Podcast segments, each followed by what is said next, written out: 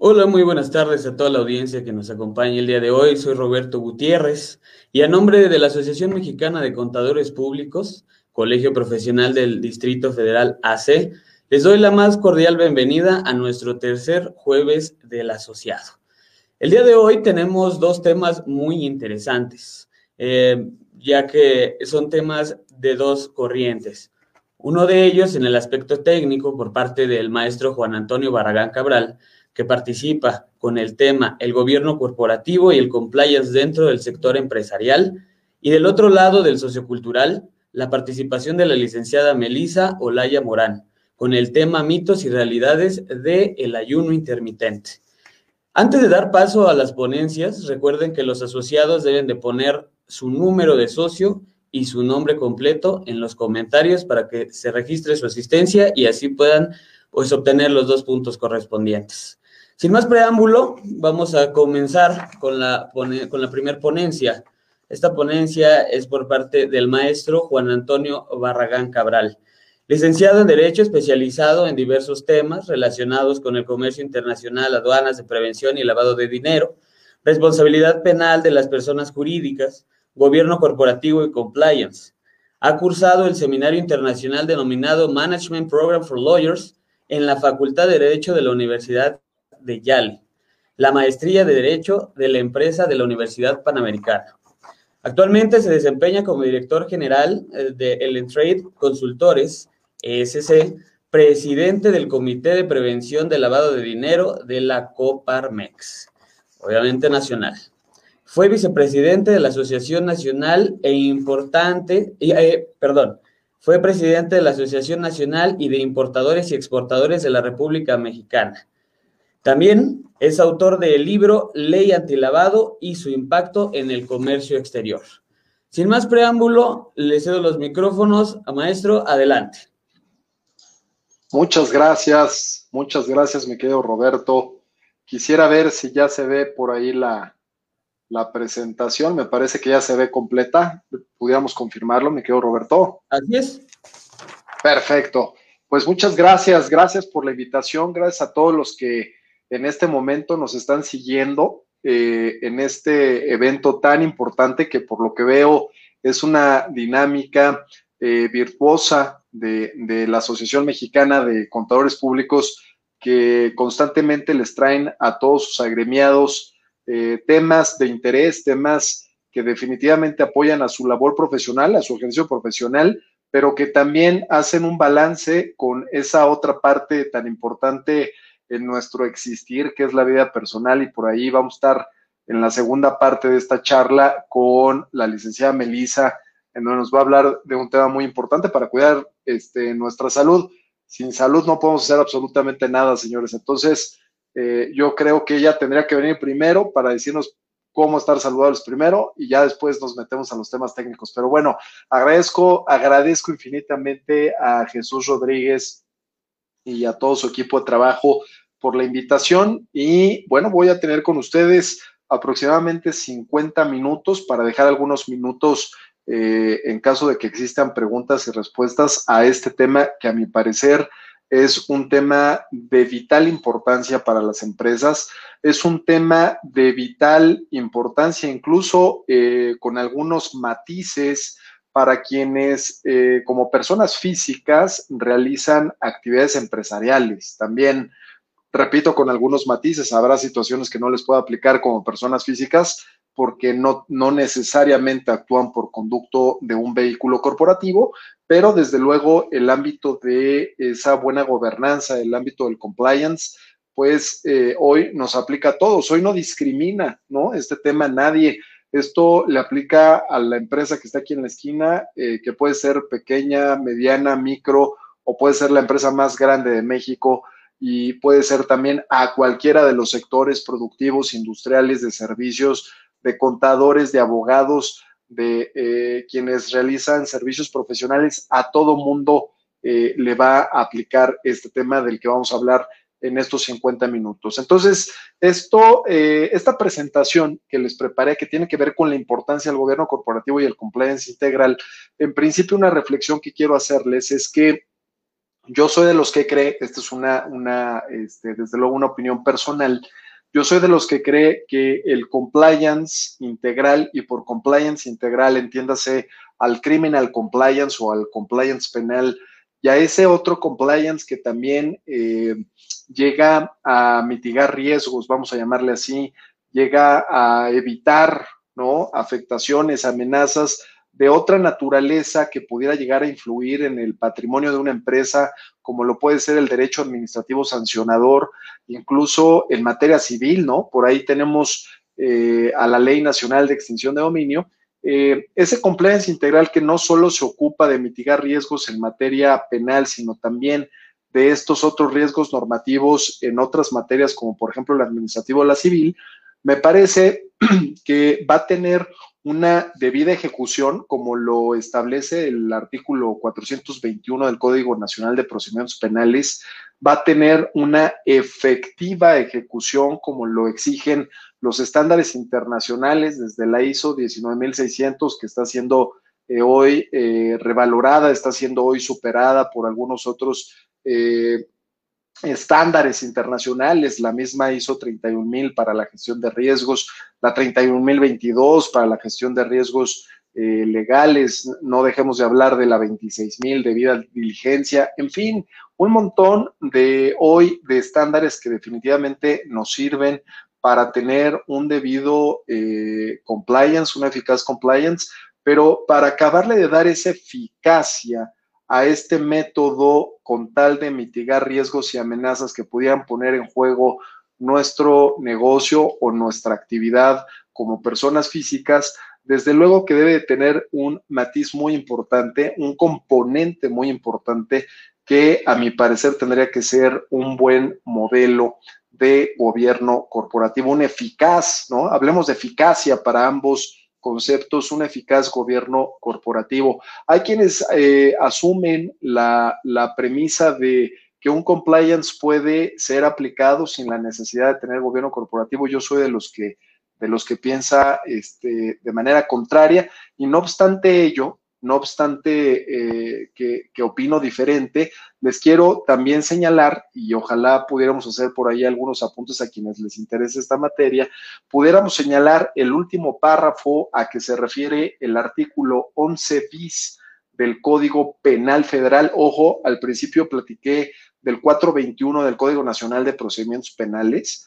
Esto eh, para el efecto de reconocer la responsabilidad penal de las personas jurídicas y de ahí que venga el, compliance eh, integral con tal de cuidar en principio penalmente a la empresa y como ya lo dijimos, es integral porque también queremos protegernos de, de cualquier otra amenaza de alguna otra materia distinta a la penal. Y nombramos al 421 porque es en donde nace de algún modo eh, en materia procesal penal la responsabilidad penal de las personas jurídicas y nos dice a manera de excepción de ese tipo de responsabilidad, a manera de atenuante en algunos casos de ese tipo de responsabilidad el observar un debido control organizacional. Desde ahí es, pudiéramos llamarle ese debido control organizacional, es la fuente del cumplimiento de lo que esta megatendencia llamada compliance llegó para quedarse y que está prevaleciendo y aplicando a nivel mundial. Esto se los comento porque tengo muchos clientes que cuando este, me dicen, oye, eh, pues está padrísimo esto que tú me quieres vender, mayor orden, mayor control, este, protocolos, lineamientos, reglamentos, con tal de que mi empresa no delinca, con tal de no tener responsabilidades que pudieran llegar a afectar eh, a los intereses de los accionistas, a, los garantes, ¿no? De las empresas que al final del día son los representantes legales, el Consejo de Administración, el Administrador Único, los apoderados, la famosa cláusula eh, de transformación a que hace referencia el artículo 7 del Código Penal eh, Federal, que, es en donde encuentra nacimiento los eh, delitos que normalmente denominamos de comisión por omisión, ¿no? Para aquel que por ministerio de ley, para aquel que por el establecimiento de una cláusula contractual, que aquel por estatutos tuviera la responsabilidad de evitar la comisión de un delito por no haberlo eh, evitado al, haber omitido un debido control organizacional, es que recaerán en esa persona las consecuencias del acto eh, delictivo. Ojo con todo eso, ¿no? Ojo con los eh, conceptos de coautoría, ojo con los conceptos de encubrimiento, ojo con los conceptos también de complicidad, ¿no? Entonces, ojo con esta parte que incluso ya la vemos reflejada, por favor, anótenlo por ahí, si no mal recuerdo, está en el artículo 95 del Código Fiscal de la Federación. Muchos de ustedes, por la práctica y por su ejercicio profesional, eh, se encuentran muy relacionados con el compliance en materia fiscal y eh, vale la pena observar que en ese artículo 95 del Código Fiscal de la Federación hoy también existe la cláusula de transformación, aquel que sea garante en el sentido de evitar que se cometan ilícitos al seno dentro de eh, una corporación o una empresa. Eh, del mismo modo, es en donde encontramos la responsabilidad que también adquieren los, los terceros, que en este caso son los asesores, ¿no? Que tanto eh, en los últimos años se ha eh, mencionado, ¿no? Por ahí en relación con los esquemas reportables y con independencia de ello, bueno, pues la responsabilidad y también ahí la tenemos en el, en el propio artículo 95, échale un ojo, por favor, contadores, esa parte en donde se reproduce de algún modo el artículo 7 del Código Penal Federal. Bueno, eh, el último párrafo, como ya lo había mencionado, del artículo 11 bis, pero ahora del Código Penal Federal, ya no del Código Nacional de Procedimientos Penales, nos establece que eh, pudiese aplicar un atenuante de, un cuarto de la pena en la medida en la que la empresa en la que, que comete el delito por falta de un debido control organizacional, en la medida en la que demuestre que tiene órganos internos de control permanente y a mi parecer esa interpretación de los órganos internos de control permanente, pues yo no le puedo dar una connotación eh, distinta a la de eh, implementar formalmente un esquema o un modelo de gobierno corporativo. Y suena eh, muy lógico porque eh, podemos tener el mejor compliance integral y por el mejor compliance integral refiérase a que podemos tener las mejores políticas de cumplimiento para evitar el incumplimiento fiscal o la defraudación fiscal, para evitar eh, la corrupción, para evitar el lavado de dinero, para evitar el uso incorrecto de, datos personales, de datos sensibles, para la protección de información contra ciberataques. En fin, eh, podemos tener las mejores políticas de cumplimiento eh, con tal de evitar afectaciones al patrimonio de una empresa, con tal de afectar afectaciones a la seguridad jurídica de quienes integran la empresa y la propia seguridad jurídica de, de, la persona jurídica en atención a lo que ya mencionamos en el 421 del Código Nacional de Procedimientos Penales. Pero si no se ejecutan estas políticas, pues no sirven absolutamente de nada tu, compliance. El, compliance que solamente eh, se queda en, unas políticas muy bien hechas, quizás muy atinadas, ¿no? Debidamente fundamentadas, debidamente estructuradas, debidamente explicadas.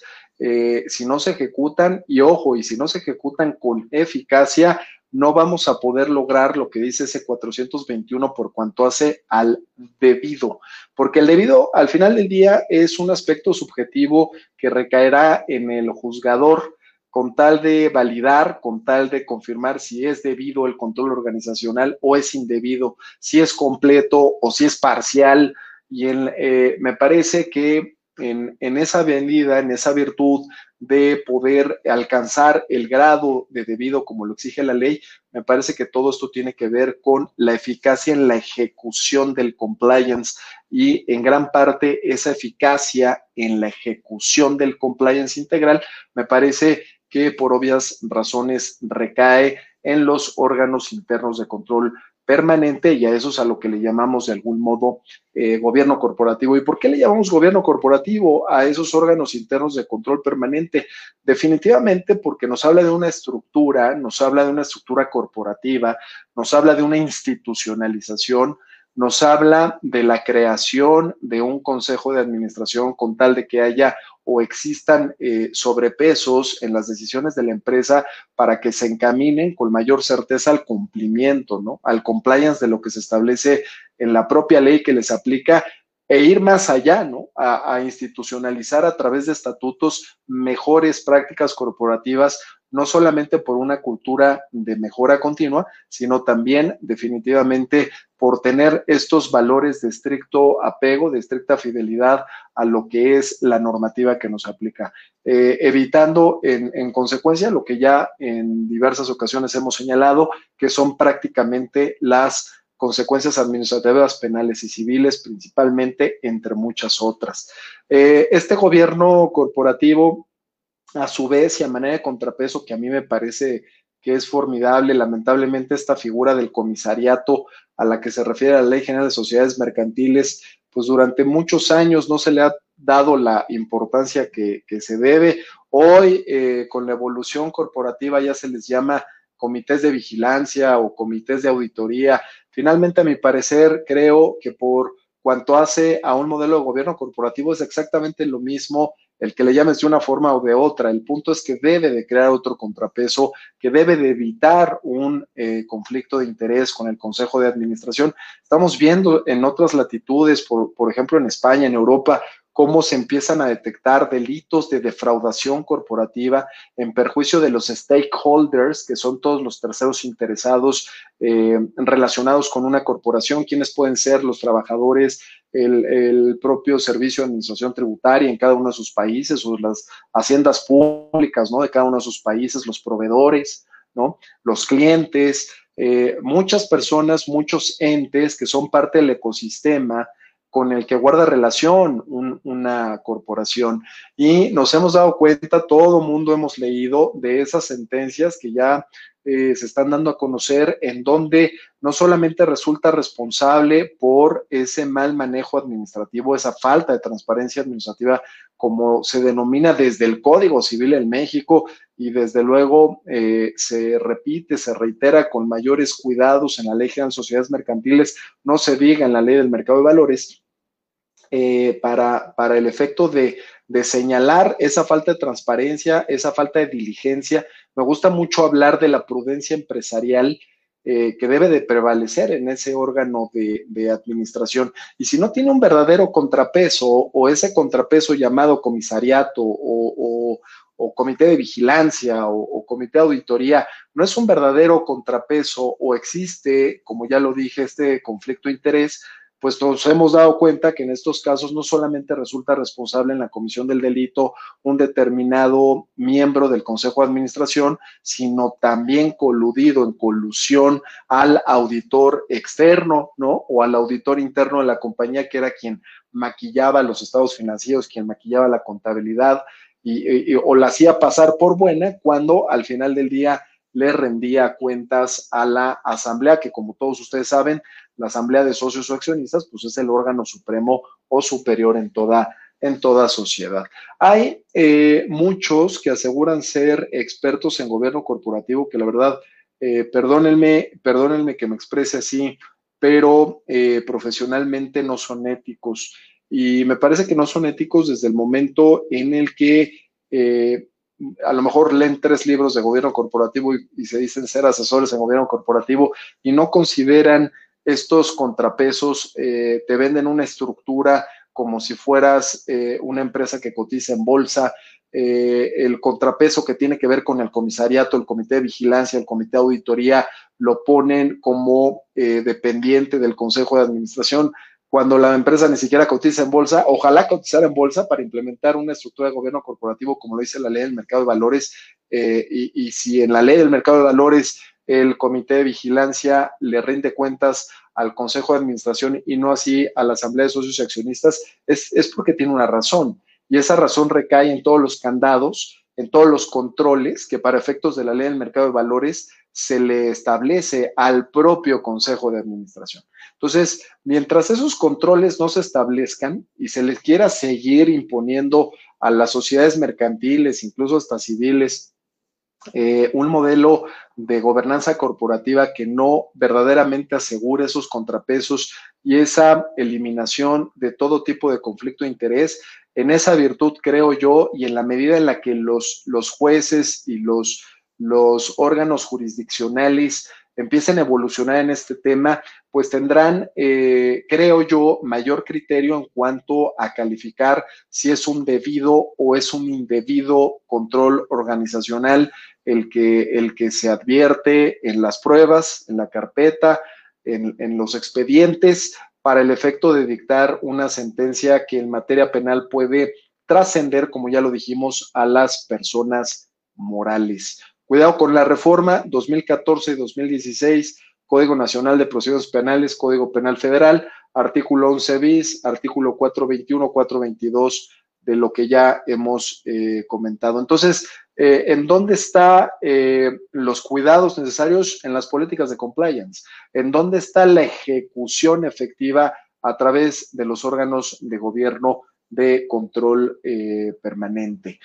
ojo, ojo con estas estructuras. Por ahí les dejo, esta presentación está por demás confirmarles que va a ser para todos ustedes. Ahí les dejo algunas ligas que a mi parecer me parecen muy importantes que tienen que ver con ordenamientos jurídicos que guardan una relación eh, sumamente directa eh, a lo que es el tema que vamos a ver el, día de hoy y algunos ejemplos de lo que vamos a ver el día de hoy.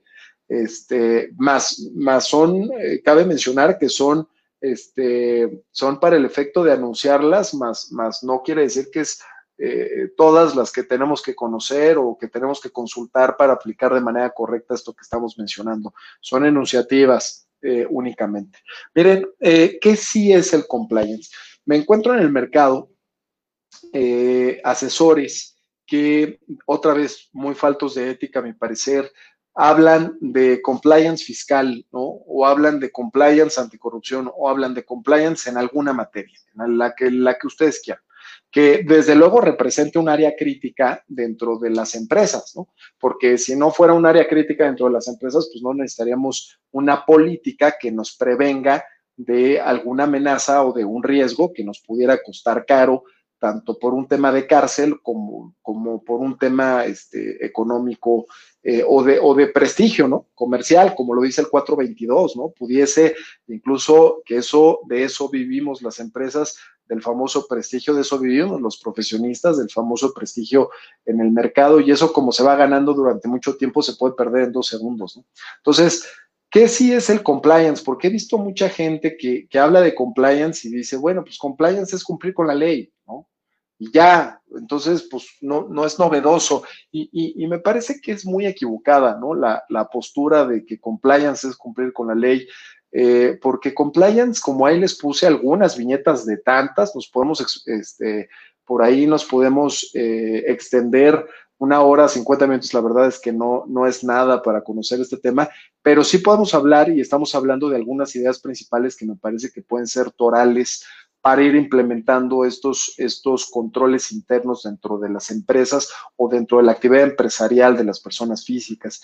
Y aquí, por ejemplo, les pongo, es que en compliance no solo cumplir con la ley, sino es establecer un conjunto de controles, procedimientos, mejores prácticas corporativas que se implementen para identificar con, con mayor certeza, con mayor eficacia, eh, riesgos, amenazas, con tal de prevenirlos, con tal de mitigarlos. Y a toro pasado, porque a todos se nos puede ir, si es que algún control eh, fue inexacto, eh, fue defectuoso eh, para dentro de una actividad y se comete alguna irregularidad, bueno, también vale la pena considerar dentro del programa de cumplimiento un programa de remediación.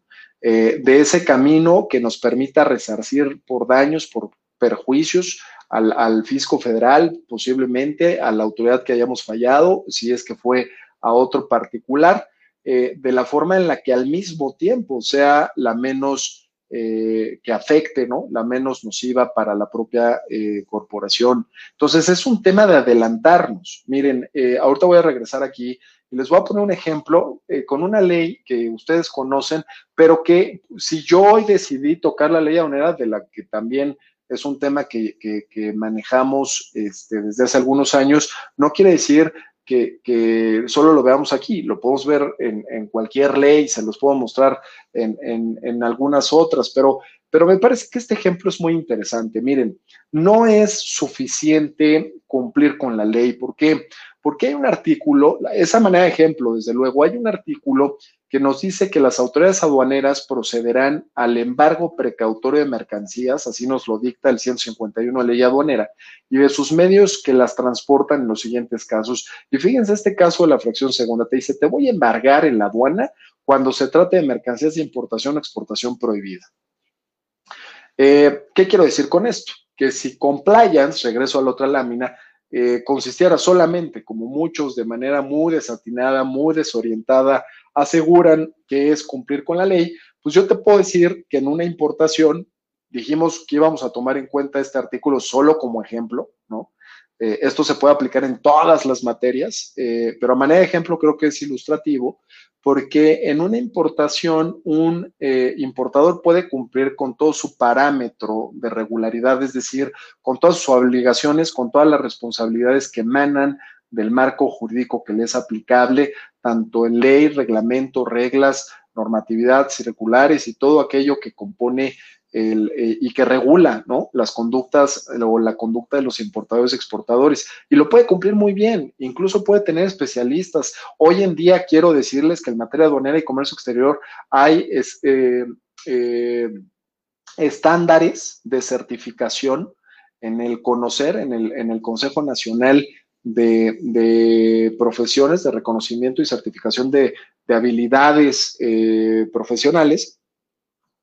Mm, les quiero decir que hay un estándar que es el 1301 que reconoce las habilidades eh, profesionales de un oficial de cumplimiento en materia de una y comercio exterior, así como existe la certificación eh, que esa sí es obligatoria para el, oficial de cumplimiento en materia de prevención del lavado de dinero para el sistema financiero, y así como poco, al parecer en este año vamos a ver también por ahí la certificación en materia de prevención del lavado de dinero para actividades vulnerables, ¿no? Para la famosa LFPORPI. Eh, y, en otras materias, ¿no? Se pueden ir, ir dando todas estas pericias, todos estos especialistas que cumplan con la ley, pero, pero ya dijimos que compliance es más allá de cumplir con la ley. Este ejemplo me parece muy bueno porque por más que el importador cumpla con todas sus obligaciones que emanan de la ley, por más que un despachante de aduanas, un agente aduanal haya cumplido con todo su parámetro de regularidad, no son adivinos, no son adivinos como para eh, cuando abren el contenedor en un reconocimiento aduanero, las autoridades aduaneras se vayan a encontrar con mercancía de importación exportación prohibida. Esto me pasa a mí todos los días. En Ciudad Juárez hemos atendido asuntos de pruebas COVID que vienen este, escondidas hasta atrás, en, cajas de, doble piso, de doble fondo, eh, y, vienen escondidas las mercancías. Y eso puede ser producto del crimen organizado, eso puede ser producto de una acción del transportista en colusión con algún eh, otro delincuente, que no necesariamente fue el importador, que no necesariamente fue el agente aduanal, pensémoslo así, bajo ese sentido, pero que, ojo, el haber cumplido con las obligaciones como importador, el haber cumplido con las obligaciones como agente aduanal y todas sus responsabilidades, no evitó el hecho delictivo. Y si no habitó el hecho delictivo de entrada, de entrada, de entrada, la autoridad, como no sabe quién sí, quién organizó el, el haber metido mercancía prohibida a un contenedor, bueno, dice, a ver, aquí me interesa revisar, aquí hay un pedimento y me interesa revisar al importador, aquí están sus datos, a mí me interesa revisar a la gente onal, aquí están sus datos, a ver, aquí está el transportista, hay flagrancia, y bueno, se empieza a hacer, se abre un procedimiento en materia administrativa y se puede abrir una carpeta de investigación. Eh, lo que te quiero decir con esto es que finalmente no hubo, hubo una cultura de cumplimiento de todas las obligaciones y responsabilidades, pero no hubo una cultura de prevención. Eh, para tener una cultura de prevención, que es lo que nos dice lo que sí es el compliance, que nos, que nos eh, advierte, que nos invita a prevenir con tal de mitigar eh, nos exige no solamente ver lo que dice la ley en cuanto a las consecuencias jurídicas como la que te acabo de comentar ahorita, que es una causal de embargo de, mercancías, sino que ver más allá, ¿no? Con tal de adelantarnos, con tal de tener mejores prácticas corporativas, que es el famoso soft law, que es lo que no está en la ley, pero que sí puedes crear como modelo de autorregulación de la conducta eh, de la propia empresa, con tal de hablar con tus proveedores y pedirles un mayor grado de compliance y de cuidados y de diligencia, ¿no? En, en una cadena de abastecimiento comercial, ¿no? Que si bien, repito, no es obligatorio, sí pudiese ser una mejor práctica que deviene de haber prevenido el ilícito. Y entonces es hacer más allá de lo que viene en la ley, con ese enfoque, con esa eh, nueva brújula de lo que queremos, de que lo que queremos hacer es prevenir y mitigar. Y entonces nos tenemos, el compliance officer se tiene que eh, adelantar, tiene que, tiene que pensar, tiene que conocer incluso tipologías que aun y cuando en su país no se están realizando, se están realizando en otros países y las tiene que tomar en consideración por si un día pudieran llegar a su propio país, ¿no? El compliance officer debe ser alguien enterado, alguien informado de su sector y del cómo se está delinquiendo en su sector para tratar de cerrar todas esas este, puertas en ese ánimo de prevención.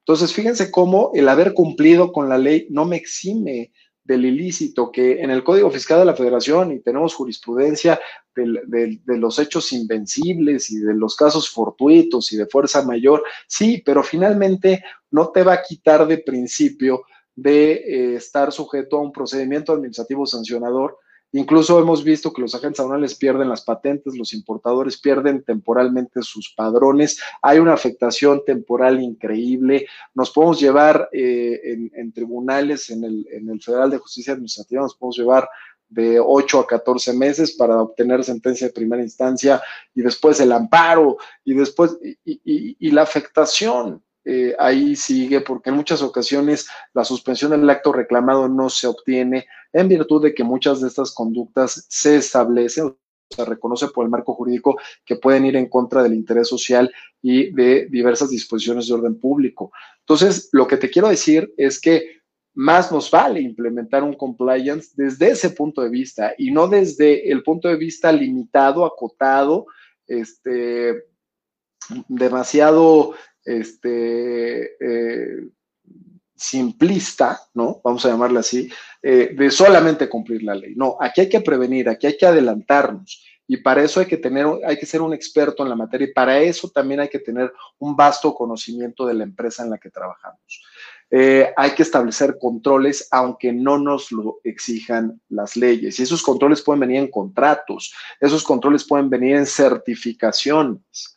Esos controles pueden venir en nuevas políticas comerciales que tú le tienes que eh, exigir a tus proveedores. Y ahí es en donde encontramos no solamente un compliance ad intra, o sea, hacia adentro de la corporación, sino un compliance ad extra que tiene que ver con alinear a la cadena de eh, clientes y proveedores, de alinear al ecosistema que rodea esta corporación, porque por ahí también hay prestadores de servicios como ustedes, ¿no? Ustedes dan un servicio profesional muchas veces en, su carácter de asesores independientes, ¿no? Igualmente los abogados, eh, hay asociados en negocios, ¿no? Y entonces alguien eh, relacionado con la empresa y como lo establece el 421, que no hay limitantes, que no hay acotaciones, que no hay excepciones, con el simple hecho de acreditar que se haya actuado en nombre, en representación o para fines o por beneficio de la persona eh, jurídica, la persona jurídica por esa falta de control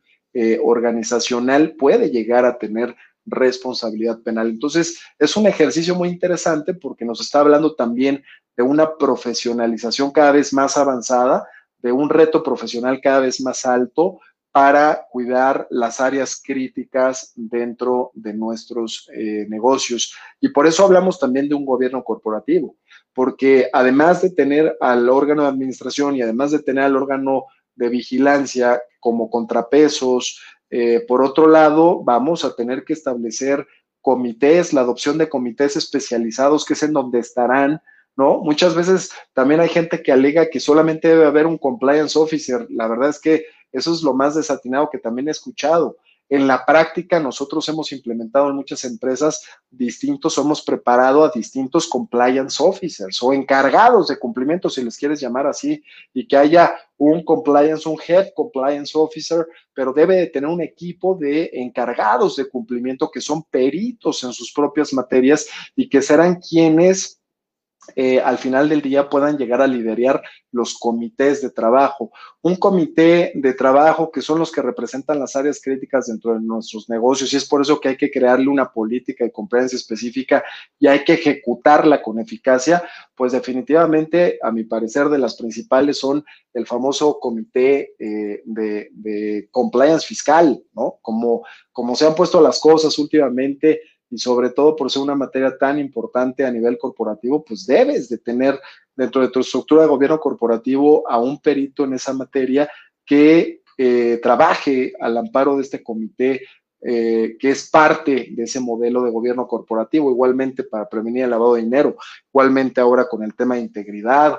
Eh, para efectos, por ejemplo, de los delitos que pueden venir del Consejo de Administración. También es muy importante meter expertos a través de la auditoría interna y externa para evitar eh, la defraudación eh, corporativa, que dicho sea de paso, esa defraudación corporativa también es del listado de delitos que se establecen en el artículo 11 bis y que podrán trascender a lo que ya hemos denominado el 421 y que podrán ser sancionados con las sanciones a las que eh, se refiere el 422 del, del Código Nacional de Procedimientos Penales.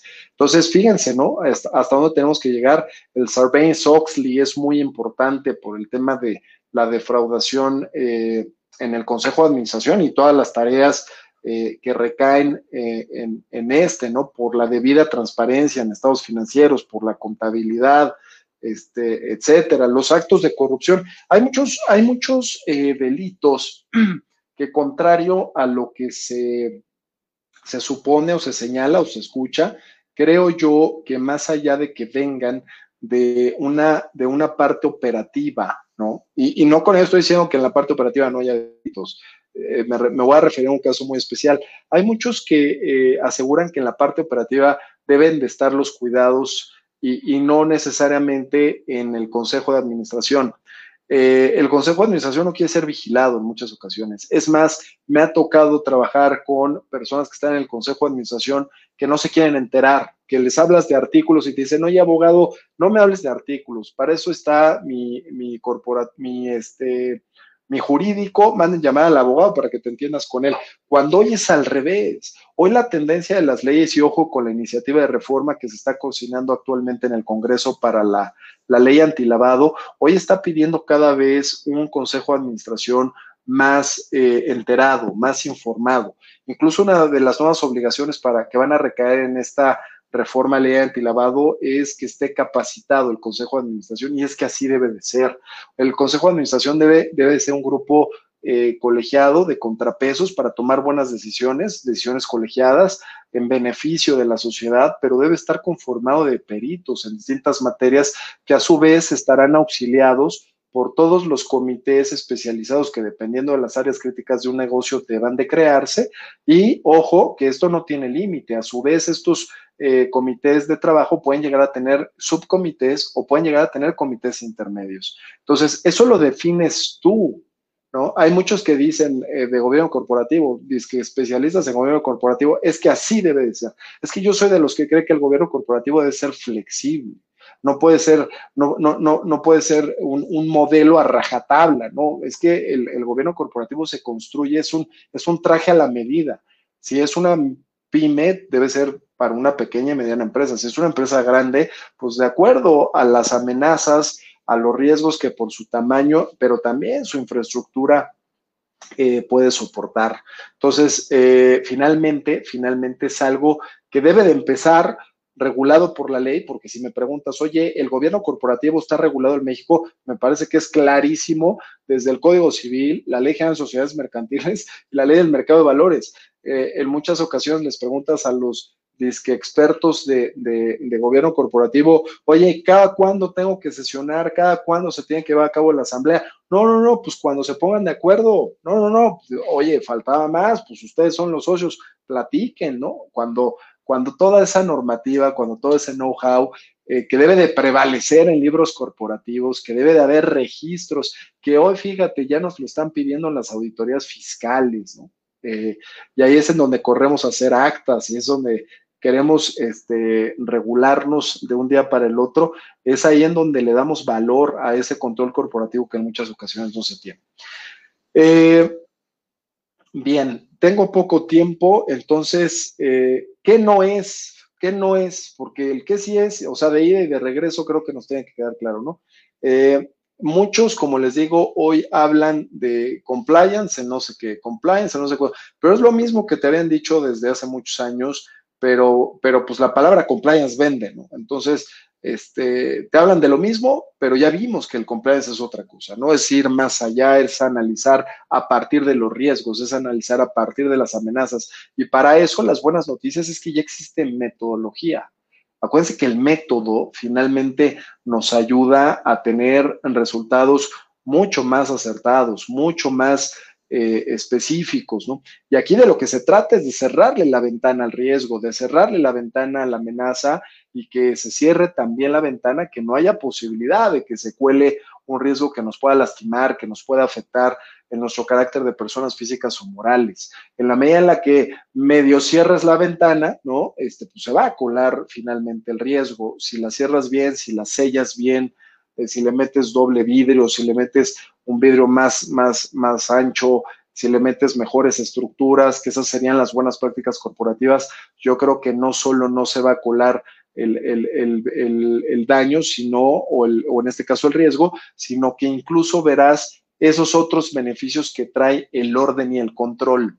El orden y el control siempre va a traer muchos otros beneficios que incluso pueden este, reducir riesgos, que al principio pueden ser inversiones, pero por otro lado vas a ver que ese orden, que ese control, que esa eh, diligencia, que esa prudencia empresarial, en algunos, en algunos casos, una vez que se avanza, una vez que se implementa eficazmente, puede traer muchos beneficios. No obstante hoy, no obstante hoy, además de todos esos beneficios, es una herramienta comercial.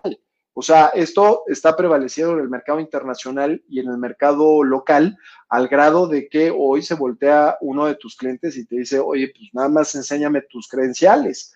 ¿Eres ISO qué? ¿Eres certificado en qué? A ver, eh, dame un recorrido. Fíjense, a nosotros nos han contratado como despacho abogados algunos de nuestros clientes ¿Te acuerdas que normalmente te hacen eh, un recorrido por la planta para enseñarte cómo se hace un volante, para enseñarte cómo se hace un motor, para enseñarte cómo se hace un proceso productivo el que tú quieras? Y ahora eh, nosotros estamos promoviendo mucho con nuestros clientes el que nos inviten cuando tengan nuevos prospectos de clientes, cuando tengan nuevos prospectos de proveedores, que nos inviten, eh, ya sea que sean extranjeros o nacionales, no importa, que nos, que nos inviten para que, además de hacer todo ese recorrido por la planta, que es muy ilustrativo, que nos ayuda a conocer con mayor certeza a nuestro cliente o a la empresa eh, que en ese momento se está visitando, que eh, cuando te pasen una sala de juntas y, te hagan también una historia eh, y, con mayor información se vaya dando a conocer los datos de la compañía, que también tenga que ver con un tema de dar a conocer los controles de compliance y los controles de gobierno corporativo, porque eso vende prudencia empresarial. Y hoy eh, la misma ley nacional de extinción de dominio te habla, fíjate, te habla de conducta diligente, la Ley Nacional de Extinción de Dominio te habla de conducta diligente, te habla de conducta prudente y te habla de que esas dos conductas, diligente y prudente, sean sin libre, eh, que, no tengan que ver con la culpa, sin culpa, libre de culpa. Entonces, hoy se nos exige por la Ley Nacional de Extinción de Dominio tener una conducta diligente, una conducta prudente, libre de culpa.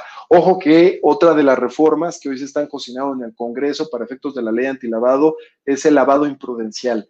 Hoy únicamente en nuestro marco jurídico en materia penal conocemos el lavado de dinero, por ejemplo, eh, doloso, ¿no? Artículo 400 bis del Código eh, Penal Federal, que es el que nos dice eh, el que a sabiendas, ¿no? De que los recursos provenían de una fuente ilegal. Bueno, pues quiero decirles que en materia administrativa, en la ley eh, antilavado, la famosa LFPORPI que conocemos, hoy se está eh, modificando y parte de esas iniciativas de reforma que se están dictaminando en el Congreso, pues nos están hablando ya de la creación del delito imprudencial, del lavado imprudencial, y no obstante ello, también van a empezar a sancionar penalmente otro tipo de conductas como el prestar el nombre o permitir el uso del nombre de una persona física, de una persona moral para eh, hacer uso de recursos de procedencia ilícita. Los famosos testaferros, los famosos prestanombres que tanto se utilizan como tipologías dentro de esta clase de delitos empresariales. Bueno, eh, ¿qué no es compliance? No realizar un enfoque basado en riesgos. Es que tiene técnica, es que tiene metodología, tiene, debe ser inteligente, tiene que estar dirigido, ¿no? Las, las políticas de compliance se tienen que hacer con base en los riesgos y con base en una calificativa de riesgos. Se tienen que calificar, como lo dice la NOM 031, por su impacto, se deben de calificar por eh, la probabilidad eh, de que sucedan, se tiene que llegar a un mapa de calor en donde nos indiquen de todos los riesgos inherentes a la corporación o la actividad eh, empresarial, cuáles de estos que son inherentes pudieran afectar en mayor o en menor medida y en esa medida calificar al riesgo, las calificativas de peligrosidad, vamos a llamarles. Y en esa virtud, empezar a trabajar de manera inteligente con, los, con, el plan de acción que hoy le llamamos política de cumplimiento no hay de otra, y meterle responsables, y cuando le metes responsables para la ejecución es que estamos hablando de, una especie de, de, gobierno corporativo, de control corporativo. De otro modo, el que tengas una gran política de compliance, como ya lo dijimos, que no se conoce, política que no se conoce nunca va a ser aplicada. Eh, política que no se ejecuta, pues va, va, va, a seguir permitiendo o va a ser muy alta la posibilidad. Por aquí tengo, me encanta esta ecuación, te dice riesgo, entiéndase a la amenaza que puede existir de que exista un delito, de que exista un incumplimiento a la ley, por, por, la vulnerabilidad, por el tamaño de la vulnerabilidad que representa una empresa. Y la vulnerabilidad que representa una empresa va a estar en la deficiencia de sus controles.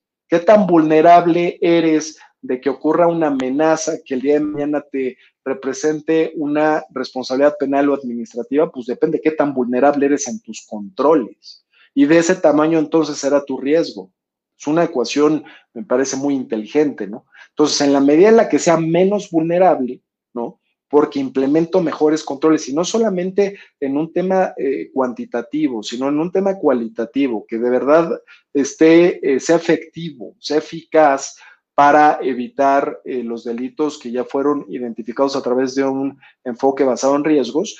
En esa medida seré menos vulnerable y al mismo tiempo este, voy a reducir proporcionalmente la amenaza y el riesgo residual eh, pudiese ser aquel que a lo mejor medianamente ya tengo manejado y que no solo eso, sino que hasta tengo presupuestos en caso de que sucediera o tengo una bolsa destinada de las ventas anuales a si pudiese este, suceder alguno de estos riesgos con tal de cargárselos al precio y que el día de mañana no eh, afecten la rentabilidad de un negocio, ¿no? Siempre y cuando el mercado lo permita, eh, me parece que, pensándolo bien y acomodándolo bien es una mejor práctica corporativa. Y en el caso de que no se diera, ¿por qué es tan eficaz el, programa de cumplimiento, el sistema de gestión de riesgos y el gobierno corporativo? Bueno, pues definitivamente esos van a ser savings para eh, todas las corporaciones.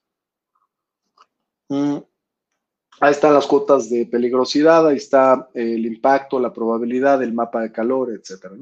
Ahí está la ISO 31000, todo esto tiene método, como ya lo dijimos.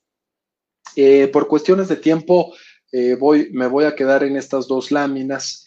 Eh, ¿Qué es un sistema de gestión de riesgos? Cuando lo escuchamos, es un conjunto de mecanismos de control corporativo Entonces, es implementar de manera adecuada una matriz de riesgos, por lo que ya comentamos. Es elaborar políticas de compliance con base en las matrices de riesgos. Es tener muy bien implementados canales de denuncia. Déjenme decirles que he representado eh, en materia penal y en materia eh, administrativa, incluso hasta civil, algunos clientes, algunas empresas, en donde eh, se acaban de dar o se acaban dando cuenta de que existen delitos eh, eh, en el seno de la propia corporación por sus propios empleados, por su propio contador, por su propio este, apoderado representante, ¿no? Y mucho de esto eh, para mí es poderosísimo, es algo en lo que nos especializamos en nuestra firma, tiene que ver con la debida implementación, pero sobre todo con la debida gestión de un canal de denuncia. Aquí hay mucha técnica, de investigación. Aquí debe de haber, eh, debe haber una persona preparada atrás de la gestión del canal de denuncia para que sepa conformar la prueba, para que sepa conformar la materialidad que el día de mañana va a ser presentada ante, si es que fuera necesario, y es que si, es que se tipificaran como delitos, eh, ante una autoridad eh, competente sin lesionar derechos humanos para el efecto de que prevalezca el valor de la prueba. Eso es muy importante, es un, es un tema muy fino dentro del compliance que, que, conforma un sistema de gestión de riesgos. Los órganos de control permanente, como lo dice el último párrafo del artículo 11 bis del Código Penal Federal, los controles internos físicos y electrónicos, hay que llevar esto del compliance de la mano de los, de los adelantos tecnológicos, ¿no? Esto de la inteligencia artificial, del blockchain y de, y de, y de todas estas herramientas que se deben de ir eh, desarrollando precisamente para que eh, el compliance sea eficiente y se convierta en una herramienta de todos aquellos encargados de cumplimiento para tener eh, mayor control, controles más eficaces, más eficientes dentro de la corporación, bueno, necesariamente tenemos que empezar a hacer uso de la tecnología. Muchos me dicen, oye, pues véndeme un, un recomiéndame un este, software de compliance. No, es que muchos de estos yo, yo más bien te recomendaría que eh, se contratara en un área de IT a quien este, pudiera desarrollar trajes a la medida de la mano de un asesor que conozca esta materia, ¿no? Porque también me parece que un software eh, debe ser muy hecho, debe ser muy artesanal, precisamente por el tipo, giro, nicho, perfil de una empresa y, de, y del ecosistema al que se enfrenta, ¿no? Porque no, no, son los mismos riesgos para uno que para el otro, o si lo fueran, no necesariamente van a estar calificados de la misma, de la misma manera. ¿no? Medidas de seguridad, como ya lo dijimos, uso de sistemas, análisis de datos, conformación de expedientes, la materialidad. ¿Qué les digo a ustedes de la materialidad para efectos del 69? B del Código Fiscal de la Federación. Esto de la materialidad, pues ya hoy se este, transmite, se transfiere a todas las materias eh, de, compliance que puedan existir en una empresa. Tenemos que aprender a conformar expedientes, tenemos que aprender a conformar pruebas eh, con la debida pertinencia. ¿Cómo, es importante para efectos de, conformar la prueba la pertinencia y la idoneidad? ¿no? Es importantísimo eh, y para ello debe haber un especialista, un asesor en, esta materia, ¿no? Sistemas de sanción, reconocimiento, como les digo, política que no es conocida, política que no es aplicada, y además de que tiene que ser socializada, la política tiene que ser el conocimiento de la corporación y del ecosistema para el compliance ad intra, para el compliance ad extra, este, también tiene que haber evaluaciones para confirmar que se, que se comprendió la política, porque si no se comprende, pues se van a seguir cometiendo errores o se va a seguir abriendo la ventana y esto hará que pase el, el riesgo. ¿no? Eh, si, si en esas evaluaciones a los trabajadores hay gente que la está aplicando debidamente, bueno, pues habrá recompensas por su conducta y en caso de que no habrá medidas disciplinarias, no más allá de lo que establece la propia ley federal del trabajo, hay que cuidar también todos esos límites eh, para que no hubiera consecuencias posteriores en juicio contra el, contra el patrón, ¿no? Contra la empresa. Eh, evaluación al personal. Hoy los test de las áreas de, de, reclutamiento, incluso de recursos humanos, tienen que estar también ya muy enfocadas al compliance. Está documentado cómo las personas, la personalidad de, de, los trabajadores, por su tipo de personalidad, unas son mucho más tendientes a cometer una irregularidad o un delito que otras, ¿no? Y esas, esos nuevos matices de criminalidad deben de ser hoy parte, eso es lo que en muchas ocasiones recomendamos, deben ser parte de estos nuevos test que deben de aplicar las áreas de reclutamiento para identificar no solamente al mejor postor que técnicamente y operativamente le puede dar beneficios a la empresa, pero que también al mismo tiempo se vaya a adaptar a un, eh, a un ambiente de cumplimiento, ¿no? Y que, y que no vaya a ir en contra o no, lo, o no lo vaya a eludir fraudulentamente, como lo dice el Código Penal de Quintana Roo, en perjuicio de la empresa, ¿no?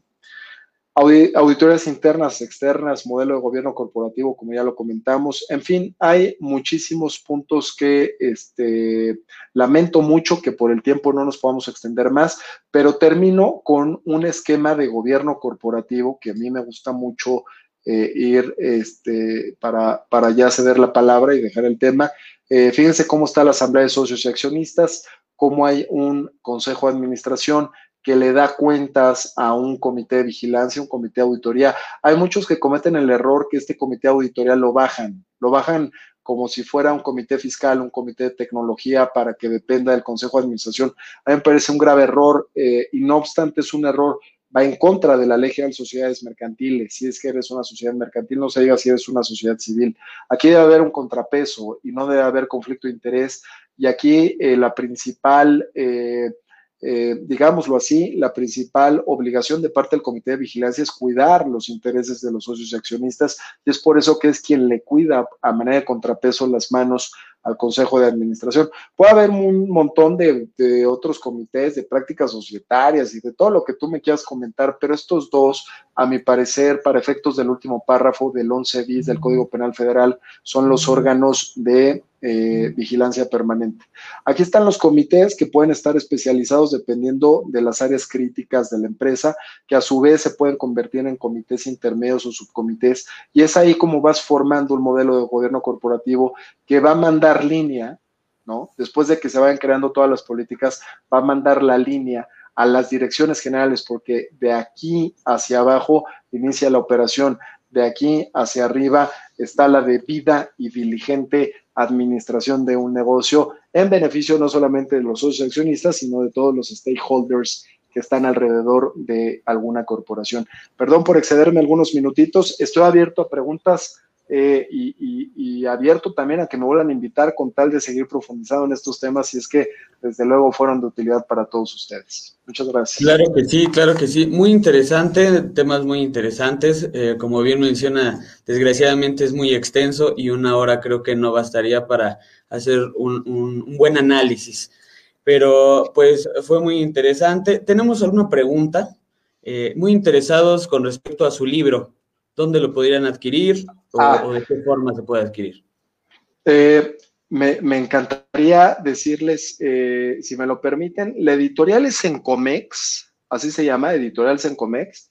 Eh, me parece que no tengo un libro aquí a la mano de estos, pero con gusto, si me permiten dejar mis datos de contacto, mi querido claro. Roberto, mi correo electrónico es Antonio Barragán, así me llamo, Antonio Barragán, todo junto con minúsculas, arroba intradeconsultores.com. Es más, voy a hacer uso del chat, por favor, para que lo tengan y no este, nos vayamos a perder con esto. Y a quien esté interesado en, en el libro, con muchísimo gusto le doy los datos y definitivamente al que esté interesado en alguna otra materia de cumplimiento de prevención, lavado de dinero, corrupción, en fin, todo esto que hace falta eh, como, buena, como buen ejercicio de prudencia empresarial, este, pues yo quedo a sus órdenes y encantado, muy agradecido contigo, Roberto, y con Jesús de este espacio y de esta invitación. Muy amables. Perfecto, y bienvenido otra vez. A nombre de la asociación, quisiéramos entregarte un, entregarle, perdón, un reconocimiento virtual, de forma virtual. Muchas gracias, qué amables. Me voy a dar paso a, a leerlo. A nombre de la Asociación Mexicana de Contadores Públicos, Colegio Profesional en el Distrito Federal AC, otorga el presente reconocimiento al maestro Juan Antonio Barragán Cabral por haber participado como expositor en nuestro Gracias. evento Jueves del Asociado. El gobierno corporativo y el compliance dentro del sector empresarial. Ciudad de México, el día 25 de marzo de 2021, está firmado por el maestro en administración y licenciado de, de, en contaduría certificado, José Jesús Rodríguez Ambrís y por el doctor Omar García Jiménez, vicepresidente de capacitación. Muchas gracias. Mi querido Roberto, muy amable por tanta cortesía. Salúdame mucho, mándale un abrazo fuerte a, Jesús eh, y a Omar. Y, de nueva cuenta, muchas gracias a todos los que tuvieron el, tiempo, eh, esperando que haya sido información relevante, útil para todos ustedes. Y bueno, pues quedamos a la orden. Eh, le damos paso por tiempos al, siguiente expositor para no robarle más tiempo a, la licenciada. Gracias otra vez y que pasen muy buena tarde todos ustedes. Muchas gracias. Hasta luego, muchas gracias. Antes de continuar con la siguiente ponencia, tenemos que recordar a los asociados que no olviden poner su número de socio y su nombre completo para que así les podamos tomar asistencia y se le otorguen los dos puntos correspondientes. Pues bueno, ahora con la siguiente ponencia vamos a continuar con la licenciada Melisa Oyala Olaya, disculpa, Morán. Licenciada, ¿cómo está? ¿Qué tal? Buenas tardes, muy bien, muchas gracias. Eh, muy contenta de estar aquí con ustedes compartiendo esta información de nutrición que hoy en día es tan valiosa. Entonces, muchísimas gracias por, darme su tiempo. Claro, antes de, dar pie a su ponencia, me gustaría eh, leer un poco de tanto que usted ha hecho. Eh, cuenta con la licenciatura en Dietética y Nutrición por la Escuela Dietética y Nutrición. También es educadora en diabetes y terapeuta holística desde 2011. Imparte terapia consulta, eh, terapia y consulta privada. Ha participado en diversos programas de radio y televisión, así como en diversas conferencias de estos interesantes temas. Eh, también ha participado en los cursos de programa de liderazgo, diplomado en educador de diabetes, máster Reiki, diplomado de formación en mindfulness, sonoterapia y musicoterapia. Pues bueno, sin más preámbulo, cedo los micrófonos. Adelante. Perfecto, muchísimas gracias. Excelente, dame un segundito, estoy viendo la pantalla. Perfecto. Eh, solo confírmeme, ahí yo me veo en la imagen, ¿verdad?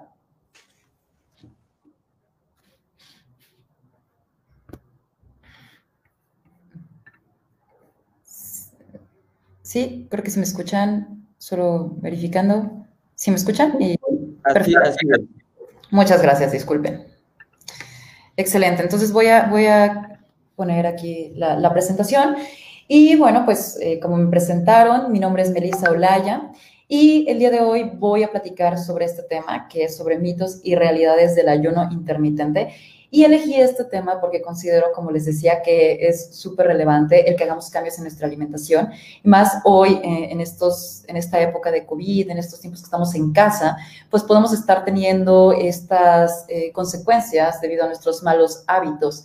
Entonces, elegí este tema justo porque considero yo, es un estilo de alimentación diferente. Independientemente del tipo de dieta que tú llevas, puedes acoplar el ayuno intermitente y obtener todos estos beneficios. Por supuesto, aquí brindaré herramientas prácticas que te puedan ayudar a llevarlo a cabo. Eh, aunque no lo lleves eh, de la mano con un especialista. Por supuesto que lo ideal es ello, para que tú obtengas todos los beneficios eh, máximos de, este estilo de alimentación, pero puedes ir haciendo estos cambios y puedes ir notando estos, estos beneficios que el ayuno intermitente te da y vamos a hablar sobre estos mitos y realidades para que ustedes tengan un conocimiento mucho más amplio y estoy casi segura que van a elegir llevarlo a cabo en sus hábitos eh, de día. Entonces, pues vamos a comenzar aquí con la presentación. Em, Vamos a ir con el mito número uno, que es lo más común. Siempre escuchamos eh, ayuno y suena así como de, no, me voy a quedar con hambre, no quiero. Y lo que yo les puedo decir es que no es así. La hormona que se llama grelina es la que se encarga de eh, generarnos esta sensación de apetito y esta hormona trabaja de acuerdo a las rutinas que nosotros tenemos. Entonces, significa que los primeros tres o cinco días que yo voy haciendo estos cambios y me voy adaptando a este ayuno, probablemente sí voy a tener mucho más apetito de lo habitual, pero a más tardar al día 5, esta hormona se va a controlar por esta rutina que estamos creando y y nos va a dejar de dar hambre. Entonces, esto es totalmente falso. El ayuno intermitente no es una dieta y no es un estilo de alimentación que te lleve a quedarte con hambre. De hecho, es todo lo contrario. Tienes que ser bien cuidadoso en que tu dieta no sea estricta, porque si tú llevas ayuno intermitente y entonces esto te lleva a que comas mucho menor cantidad de calorías en el transcurso del día, te puede llevar a una dieta hipocalórica. Entonces, cuando nosotros tenemos una restricción importante eh, en la cantidad de calorías, esto nos puede llevar más bien a que acumulemos más grasa corporal. Entonces, cuando yo como menos de lo que mi cuerpo necesita, mi cuerpo hace eso tan inteligente que es acumular toda la energía y en lugar de trabajar a 50 kilómetros por hora, dice, no, me detengo, me estás dando muy poquito y trabajo a 20. Entonces, no es conveniente el que nosotros llevemos una dieta eh, muy estricta, no para nada, es simplemente come lo que necesitas, pero no te quedes con hambre y no comas menos de lo que tu cuerpo necesita un plan de alimentación, por supuesto que tiene muchas más calorías de lo que tú gastas, te puede llevar un incremento, pero insisto, una dieta o un plan de alimentación que te tenga un déficit calórico también te va a llevar a que acumules grasa corporal. Entonces, no se trata de quedarse con hambre, simplemente se trata de comer lo suficiente en un periodo más corto en el cual vas a estar alimentándote. Entonces, puedes realmente elegir lo que tu cuerpo necesita. Incluso hay un estilo de ayuno intermitente donde eh, se come solo una vez al día. Esto ya es muy extremo, esto es como de los más prolongados. Eh, y entonces significa que en, ese momento, en esa, en esa hora o en esas dos horas, si es que eliges el de 22, eh, tienes que meter todo lo que necesitas comer en el transcurso del día en este periodo tan corto de tiempo. Entonces, bueno, para ya llevar un ayuno justamente de este 24-24, pues es muy importante también que tengas eh, una muy buena digestión, porque si no, imagínate, te tendrías que comer las 1800 kilocalorías de todo el día en solo un tiempo. Entonces, si no estás eh, tan adaptado a esto, tu alimentación así literal la cambiaste de un día a otro con este estilo, pues por supuesto tu cuerpo lo va a resentir y va a ser muy drástico porque vas a tener que meter todo este bonche y te va a llevar a problemas digestivos. Entonces, Aquí hago énfasis en que es muy importante empezar de poco en poco, o sea, tampoco te vayas ya como de, sí, entre más tiempo son más beneficios, entonces pues solo voy a comer una vez al día. No, yo te sugiero que empieces de a poquito y ahorita más adelante vamos a platicar cómo podemos comenzar con esto. Aquí el tema, y algo muy, muy importante, es que sí se debes de comer todo lo que necesitas, pero sí tienes que cuidar el consumir alimentos procesados. Aquí hay una gran clave, porque puede ser que tú efectivamente mantengas un ayuno de 16 horas eh, por la noche y que digas, bueno, entonces puedo comer lo que sea, a mí me dijeron que no me restringiera y entonces esto te puede llevar a tomar decisiones de este tipo. Pero realmente esto va a hacer que el ayuno intermitente no tenga este efecto beneficioso en todos esos sentidos. Entonces, sí, claro que tienes que hacer ciertos cambios de preferencia para que también te sea mucho más sencillo llevar el ayuno eh, y para que obtengas todos los beneficios de los cuales hablaremos un poquito más adelante. Entonces, otro gran mito del ayuno intermitente es que no puedo hacer ejercicio en ayuno porque me voy a desgastar, voy a perder fuerza muscular, etc. La realidad es que esto es totalmente falso, porque eh, con el ayuno intermitente también se forma más hormona de crecimiento. Entonces, eh, puedes tener más ganancia de fuerza muscular, justamente, ¿no? De, masa muscular por esta hormona de crecimiento y porque también ayuda a incrementar los niveles de testosterona. Entonces, es un mito eso de que no puedas hacer ayuno justo con el tema, perdón, que no puedas hacer ejercicio justo con el tema del ayuno. Lo que sí es, es, que te recomiendo que escuches a tu cuerpo, ¿no? Y veas cómo te sientes. O sea, puede ser que al inicio sea para ti difícil hacer el ejercicio en ayunas. Entonces, está bien, hazle caso a tu cuerpo. O sea, tú, tú puedes ir identificando con ese punto, esa, esa línea donde ya pasas a un extremo y tu cuerpo te está diciendo, esto no me está funcionando y te puedes dar cuenta cuando sí está respondiendo adecuadamente en lo que te vas adaptando. Entonces, todo es de poco en poco, pero es muy importante que escuches a tu cuerpo, que seas sutil con estos cambios, em, que seas amoroso en este proceso contigo mismo y que tampoco te vayas, eh, como te digo, ¿no? De, de, de pasar 7 horas de ayuno, te vayas a 24 horas de ayuno. Entonces sí podemos hacer ejercicio en ayuno y de hecho vamos a ganar fuerza muscular.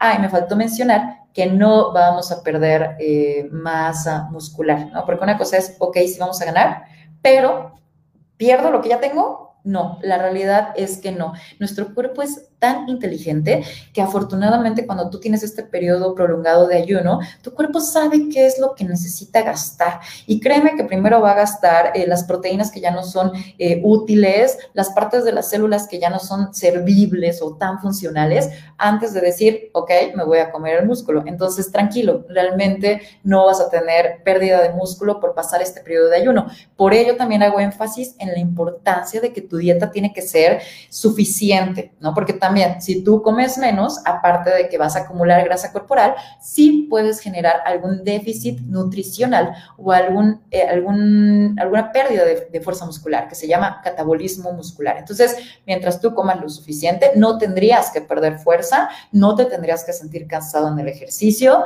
y puedes aguantar perfectamente tu jornada de ejercicio.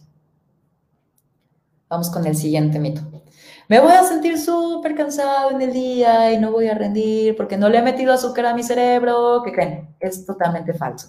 Justamente en nuestros momentos de más lucidez, de más claridad, de más atención, concentración y memoria son en este periodo de ayuno. Entonces, más bien te aconsejo que si tienes tareas complicadas por resolver, lo hagas en este transcurso de la mañana que aún estás en este periodo de ayuno.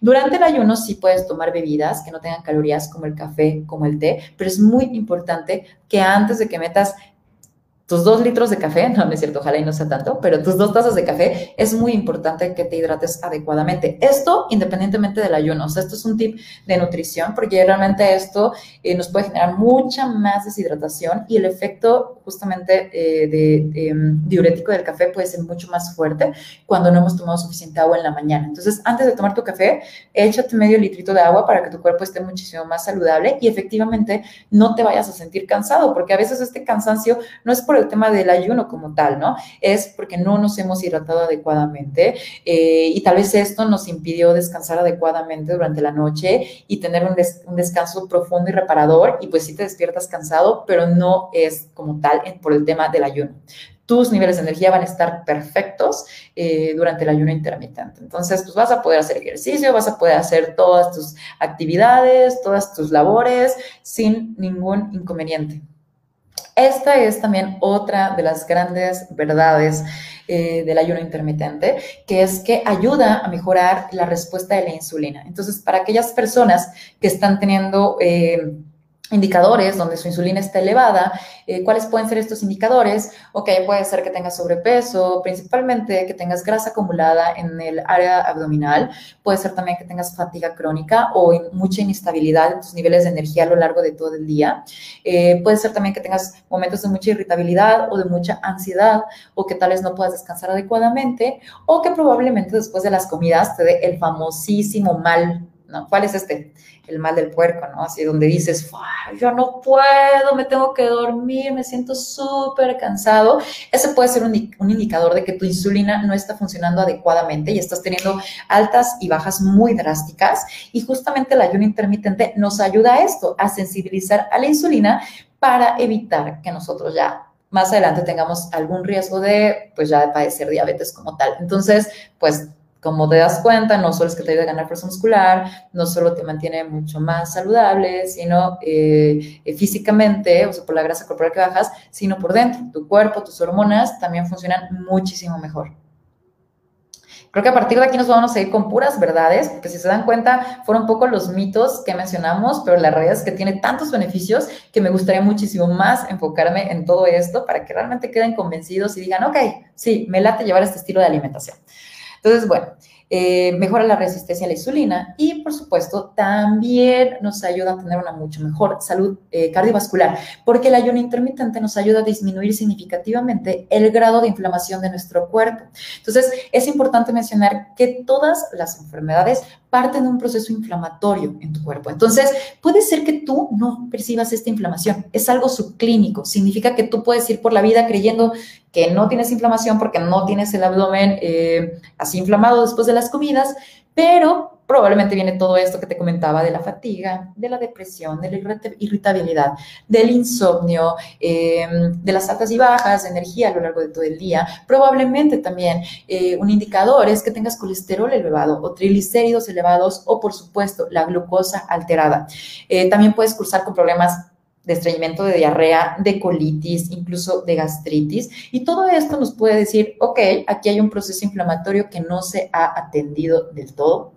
Y, es importante mencionar que este proceso eh, comienza en el intestino, comienza a través de los momentos estresantes que nosotros tenemos en el día a día, que puede ser tanto estrés físico por alguna lesión, o puede ser, o falta de descanso, por ejemplo, o puede ser estrés mental, o puede ser estrés emocional, pero todos esos tipos de estrés nos llevan a un grado de inflamación, al igual de que los alimentos que consumimos. Entonces, si tú llevas una alimentación donde consumes grandes cantidades de azúcar, definitivamente esto te va a llevar a un nivel de inflamación grande y se puede reflejar con estos pequeños, esta pequeña sintomatología y estos signos, pero eh, esto más adelante nos trae otras enfermedades, ¿no? O sea, la inflamación te lleva a que tengas problemas cardiovasculares, a que tengas, eh, por supuesto, el tema de diabetes, eh, distintos tipos de cáncer, demencia, Alzheimer, depresión severa, hipertensión arterial, o sea, realmente la enfermedad que tú quieras parte de un proceso inflamatorio. Entonces, esto nos ayuda a disminuir la inflamación para evitar toda esta bola de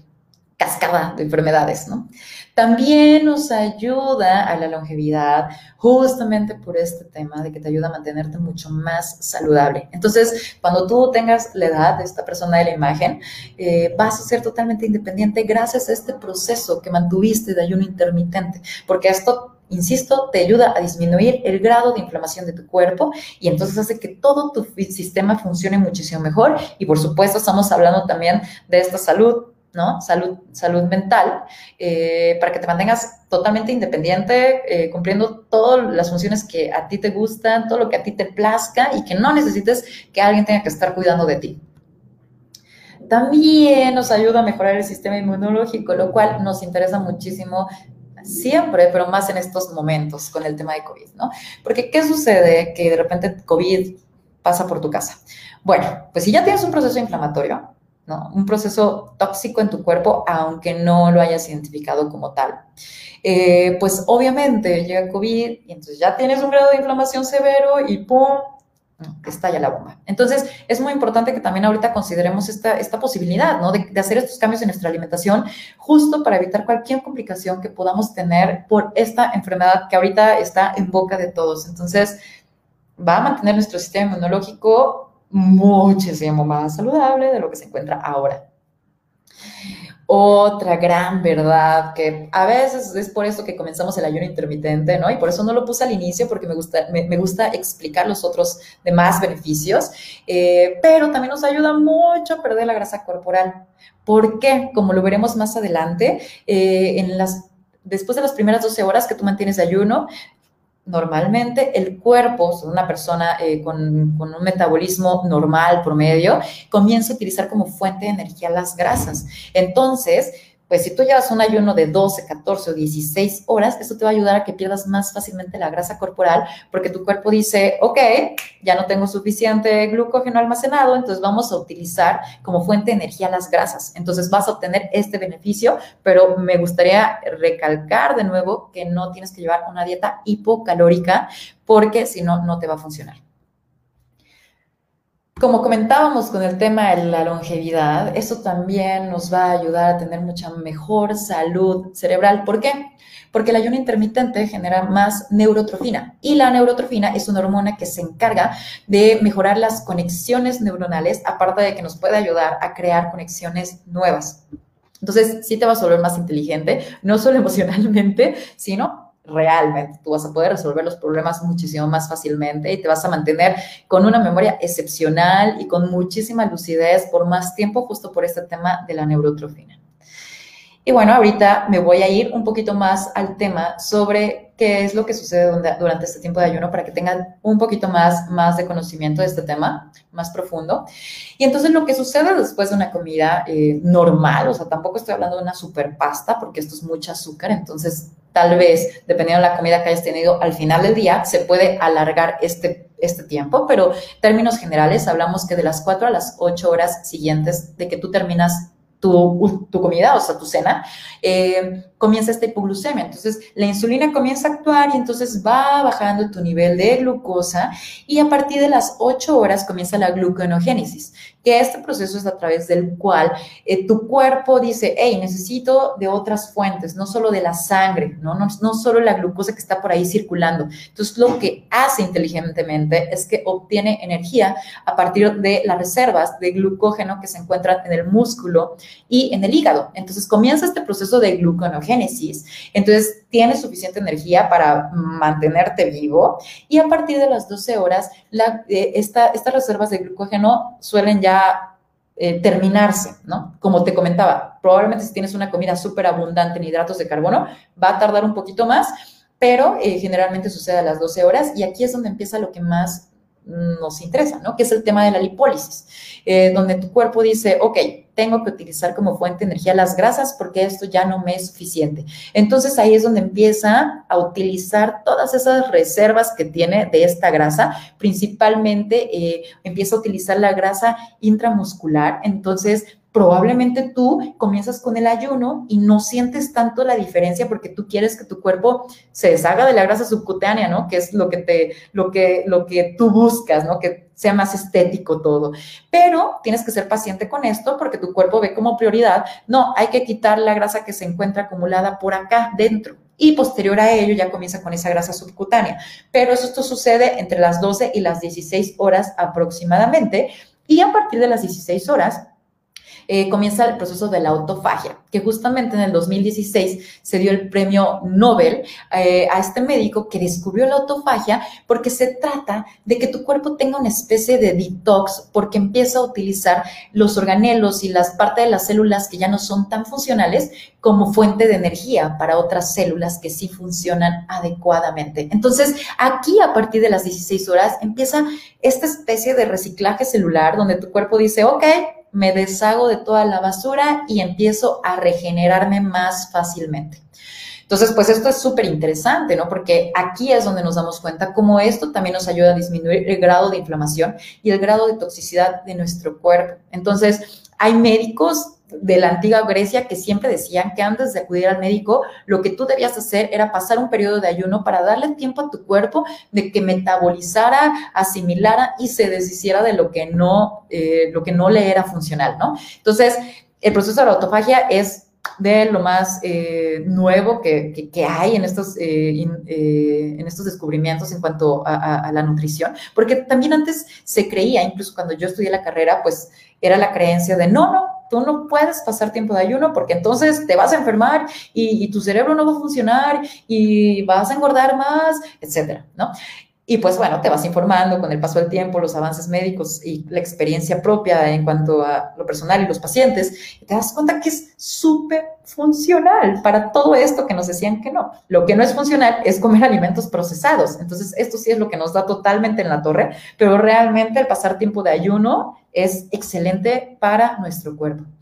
Entonces aquí están los diferentes tipos de ayuno intermitente, que son el de 12 o 12, que es el, que yo les sugeriría de inicio. Significa que pasan 12 horas sin alimento, 12 horas con alimentos. Entonces, por supuesto que el ayuno lo tomamos en cuenta en la noche, ¿no? Estamos hablando no, no en el transcurso del día. Entonces, significa que si tú cenas a las 7 de la mañana, pues tienes chance de desayunar a las 7 de la mañana perdón, 7 de la noche, creo que dije de la mañana. Entonces, tiene que ser de 7 a 7 en caso de que quieras el ayuno de 12 horas. No tiene que ser a las 7, pero si cenas a las 8, pues entonces desayunas a las 8. Este ayuno a veces eh, lo hacen los pacientes de forma inconsciente, ¿no? Antes de empezar el plan de alimentación, eh, pero es mejor hacerlo consciente, o sea, realmente llevar la cuenta de, ok, estoy cenando a las seis y media de la tarde, entonces puedo desayunar después de las 6 de la mañana. Em, también me gustaría mencionarles que no es tan funcional eh, este proceso del ayuno si tú cenas a las 11 de la noche.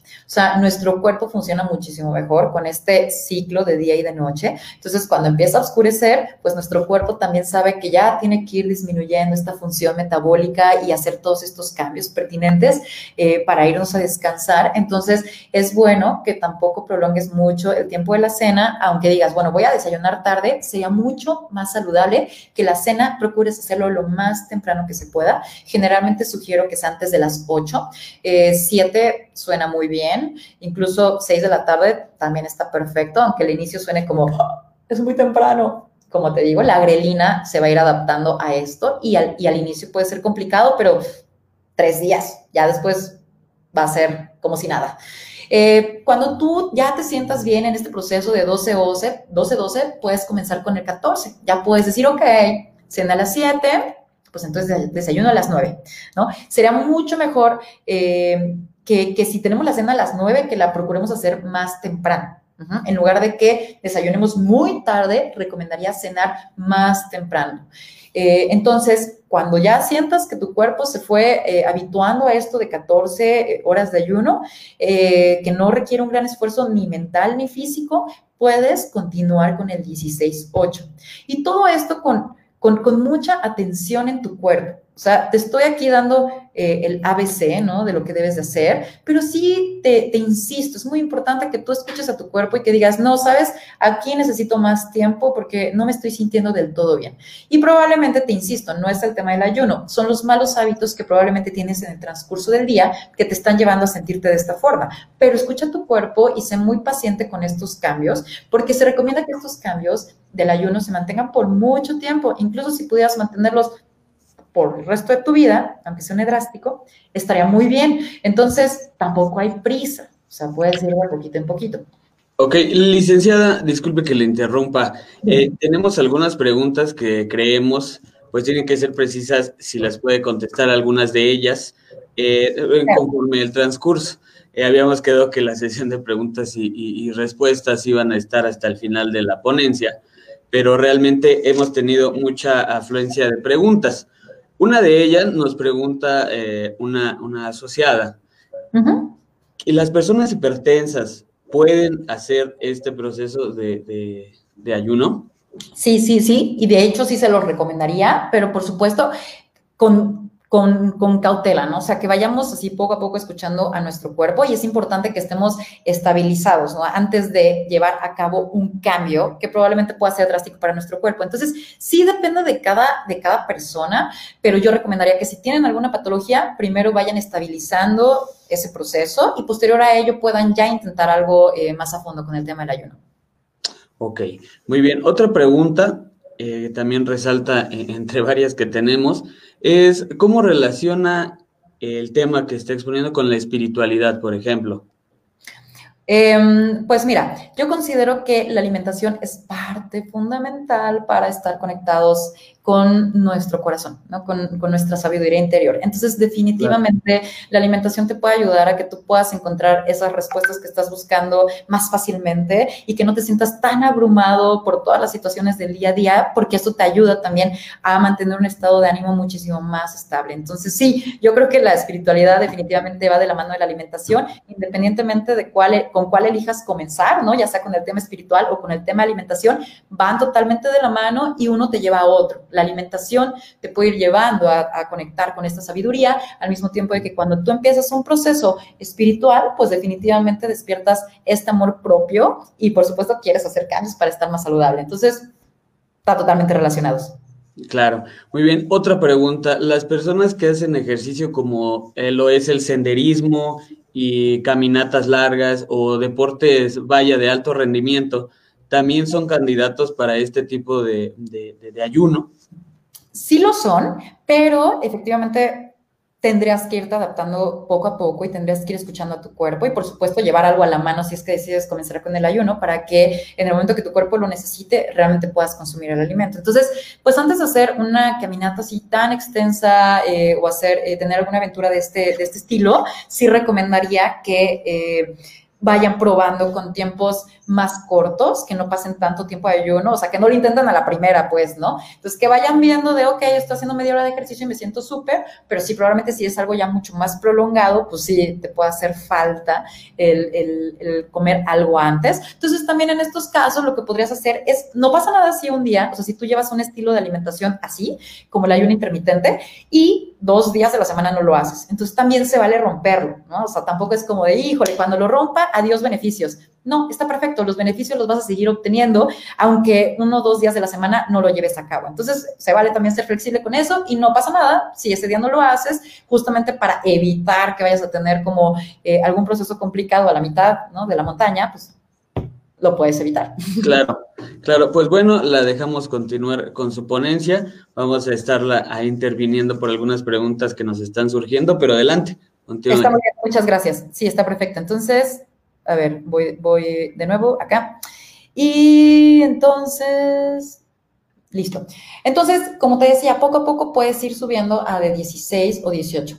Lo que yo aconsejo es que se queden en el de 16. Y como les decía ahorita respondiendo a esta pregunta que me hacen, eh, puede ser también que, generalmente tengan el de 12, 12, porque ese es el que les acomoda, pero probablemente los fines de semana pueden aventarse el de 14 días, ¿no? Entonces, ah, pues voy a dormir más. Bueno, pues atraso más mi desayuno en este caso, porque voy a descansar más, ¿no?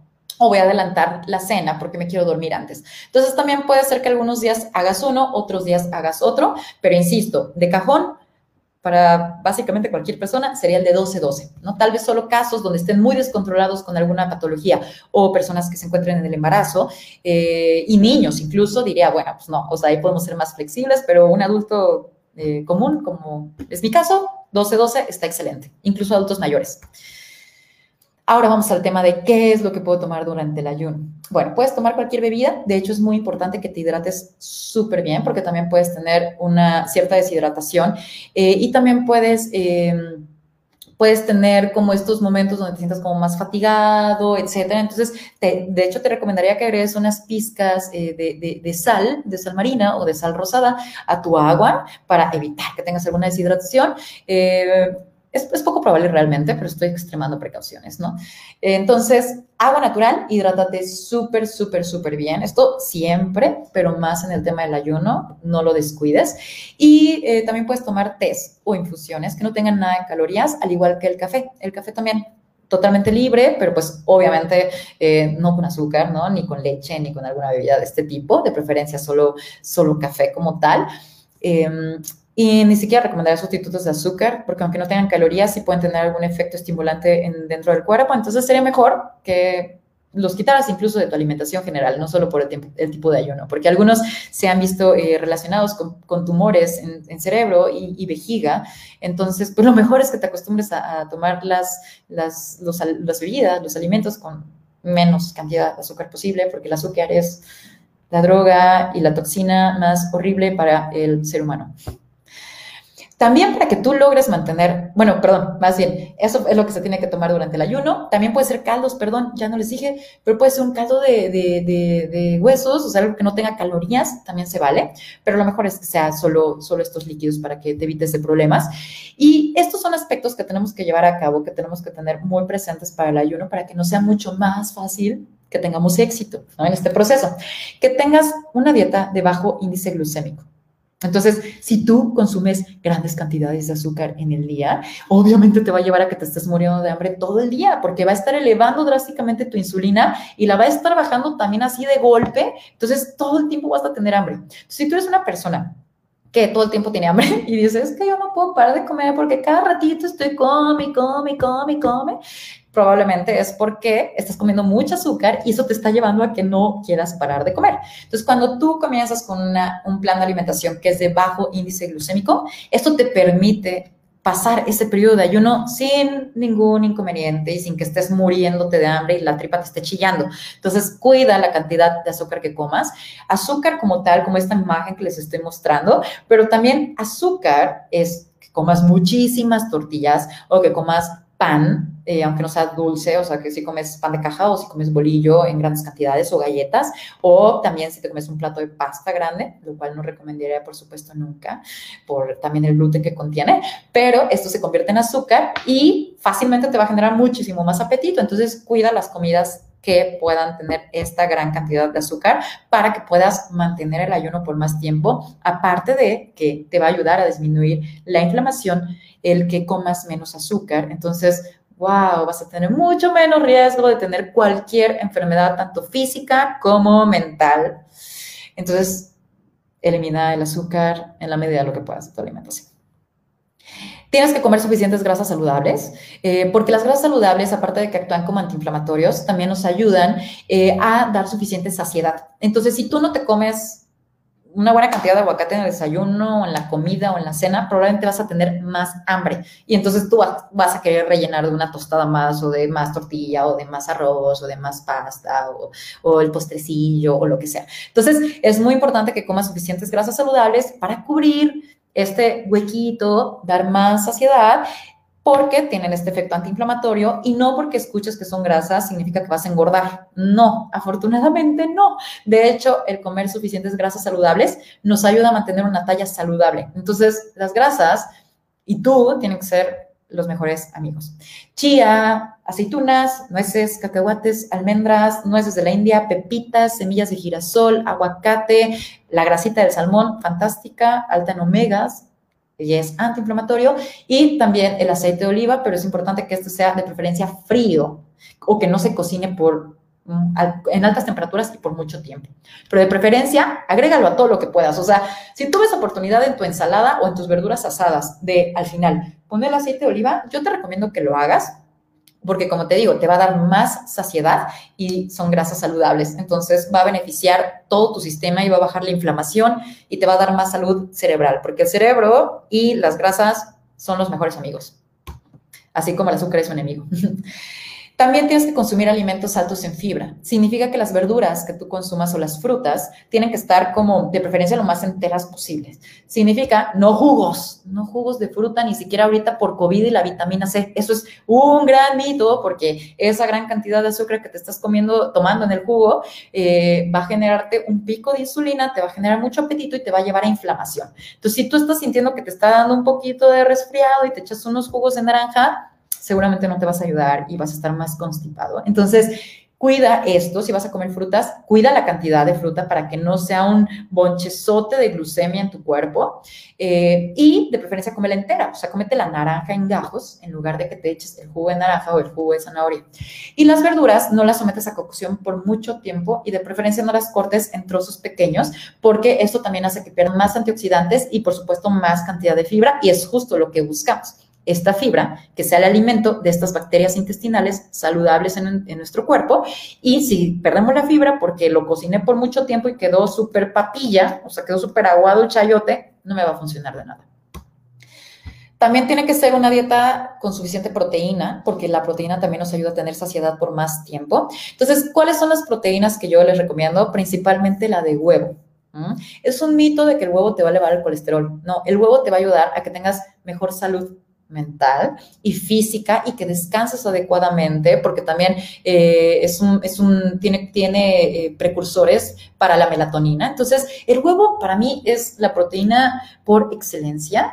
Em, independientemente del colesterol, insisto, porque el tema del colesterol, más que por, ay, es que comiste la yema de huevo, es porque tienes un proceso inflamatorio que te está llevando a tener colesterol elevado. Entonces, no tienes que dejar el huevo y tienes que dejar de echarle la culpa al huevo. Lo que tú tienes que dejar de comer son las galletas y el pan de dulce. ¿Mm? Sí, no el huevo. Entonces, de hecho, la, yema es la parte más saludable del huevo. Entonces, yo te recomiendo que la incluyas, eh, en, pues incluso en el diario. Eh, en el diario sí, sí te lo recomendaría. Pero me gustaría también mencionar que es mejor que sea huevo orgánico. Esto hace una gran diferencia. Que sea huevo normal, o sea, tóxico, con hormonas, con antibióticos y con grandes cantidades de estrés de esas pobres gallinas que viven ah, encerradas una encima de otra durante los 3, 4 años de su vida, a diferencia de gallinas libres, eh, que no tienen estrés, ni hormonas, ni antibióticos. Entonces, el que comas huevo orgánico, que ya se consigue, por fortuna, muy fácilmente, verdaderamente te va a dar estos beneficios de los que te estoy hablando. Este huevo orgánico lo compras en Costco o en Superama, Aires del Campo, Guayacán. Ojo, no le hagas caso a Bachoco. Entonces, que no sea de gallina libre, que, que realmente sea huevo orgánico, no gallina libre. Hidratación, súper, súper importante, como te decía, para evitar que diga, ay, que me duele la cabeza y es porque no he comido azúcar. No, puede ser deshidratación lo que tú tienes. Si tomas más de dos tazas de café, tendrías que estar eh, por cada taza extra que tomes tendrás que estar tomando al menos una taza más de agua natural. Entonces, hidrátate adecuadamente. Todo, la cantidad de agua que tú necesitas va en función a lo que tú haces. Entonces, si estás todo el día hablando así como yo y hace mucho calor en, en tu casa y haces actividad física, seguramente vas a necesitar más de dos litros de agua. Si descansaste menos, vas a necesitar dos litros y uno o dos vasos más de agua. Y si tomas mucho café, también. Entonces, yo te recomiendo que de cajón dos litros, que de preferencia te acostumbres, te adaptes al agua natural y que te dejes de meter en líos de que sí, agua horchata de Jamaica, de fresa, de sandía, de melón, de guayaba. No, mejor acostumbra tu paladar de una vez por todas a que sea agua natural, porque eso te va a evitar infinidad de problemas toda tu vida con el tema del azúcar. Y como te decía al inicio, Dale tiempo a tu cuerpo para que se adapte, pero realmente tiene que ser bien poquito. No creas que te vas a morir de hambre un mes, dos meses o tres meses o toda tu vida. Solo van a ser tres días donde vas a tener un poquito más apetito probablemente en lo que cambias esto, pero si llevas a cabo estas recomendaciones que te comenté sobre suficiente proteína, suficientes grasas, suficiente agua y nada prácticamente de azúcar, te va a ser súper sencillo llevar este tema del ayuno. No va a ser nada, nada complicado, ya lo verás. Y si crees que está siendo súper difícil y dices, no, es que yo no puedo y me intenté cinco días y ya no quiero, bueno, te recomiendo entonces que imites el ayuno en lo que te adaptas. Imitar el ayuno no significa ya hacer el ayuno. O sea, no te recomiendo que te quedes en esta etapa, pero puede ser parte del proceso de tu etapa. Entonces, ¿qué significa imitar el ayuno? Pues que disminuya significativamente la cantidad de calorías que acostumbrabas comer por la mañana. Entonces, no es lo mismo que te eches una torta de tamal, ojalá y no lo hagas, pero no es lo mismo eso a que bajes la cantidad de calorías de forma significativa y te eches tu cafecito con un poquito de bebida de almendras.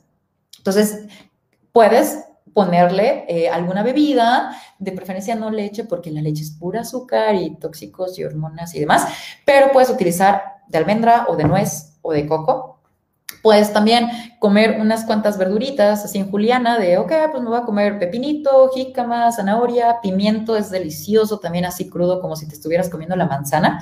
Entonces, esto te va a ayudar a bajar la cantidad de calorías de forma significativa para que te vayas acostumbrando a bajar esa cantidad en el periodo de ayuno y posterior a ello, cuando ya te adaptes a eso, donde ya no implique un esfuerzo el dejar de comer los chilaquiles tan temprano, puedas ya pasar al proceso de realmente pasar ese ayuno sin imitarlo, ¿sale? Y bueno, pues así terminamos este tema. Eh, entonces, pues podemos dejar unos 10 minutillos sin problema para las preguntas. Eh, si tienen alguna duda, adelante. De todos aquí, les menciono, aquí están mis redes sociales, me pueden encontrar como Nutriolaya. Y cierro la presentación para que podamos acá leer las preguntas.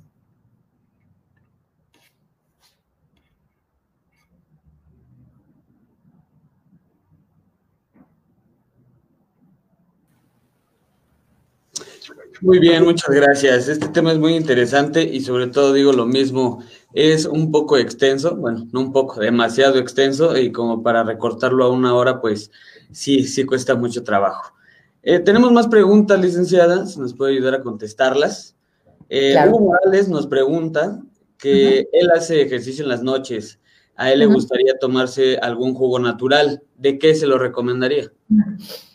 Pues la verdad de verduras. O sea, puede ser que no sea lo que estabas este, pensando, pero recomendaría que fuera principalmente verduras. La verdura que quieras, puedes agregar apio, pepino, eh, espinacas, zanahoria, jitomate, realmente cualquier verdura, pero con eso sabe, sabe bastante bien, nopal.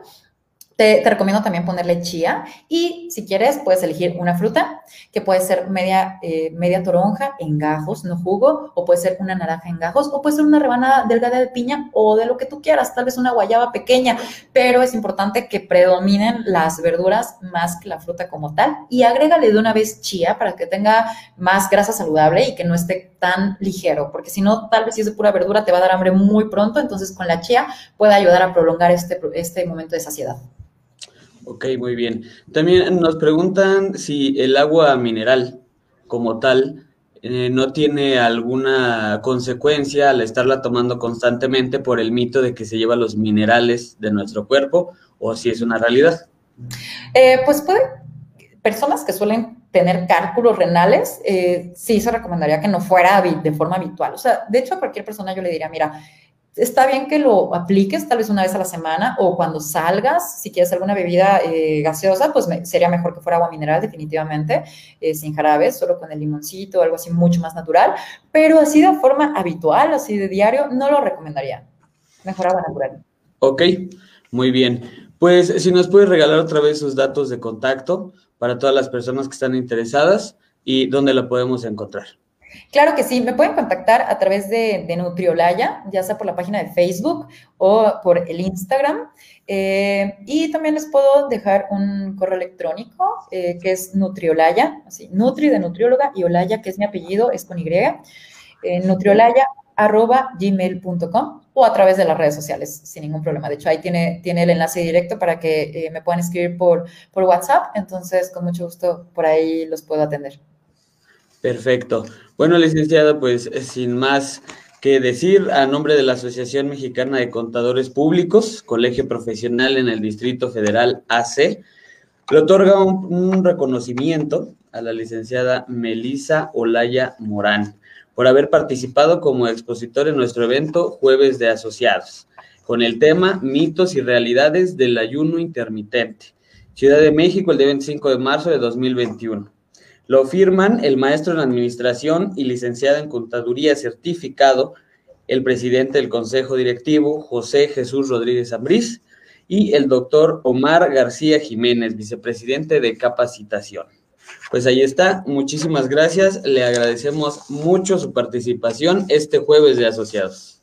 Muchísimas gracias, es para mí un honor poder compartir esta información con todos ustedes. Gracias eh, eh, por la invitación, esperando que, que nos volvamos a encontrar en otra oportunidad. Y eh, también muchas gracias a las personas que estuvieron aquí eh, pendientes, escuchando todo este tema. Gracias por su valiosísimo tiempo, deseando que toda esta información sea de gran utilidad para, para su proceso personal y pues también para el de sus familias, ¿no? Ahora sí que todos estamos juntos y, pues uno va cambiando y va compartiendo todos estos, estos beneficios, ¿no? Y estos cambios. Entonces, muchísimas gracias nuevamente por, por su tiempo a todos ustedes. De qué, muchas gracias a usted. Hasta luego. Adiós. Pues bueno, muchísimas gracias. Queda agradecer a toda la audiencia que hoy nos acompañó, así como a todos eh, los asociados que nos estuvieron preguntando. Y con esto damos por concluido el jueves de asociados, el tercer jueves de asociados de la Asociación Mexicana de Contadores Públicos, Colegio Profesional en el Distrito Federal. Muchísimas gracias a todos. Nos vemos en el siguiente jueves de asociados.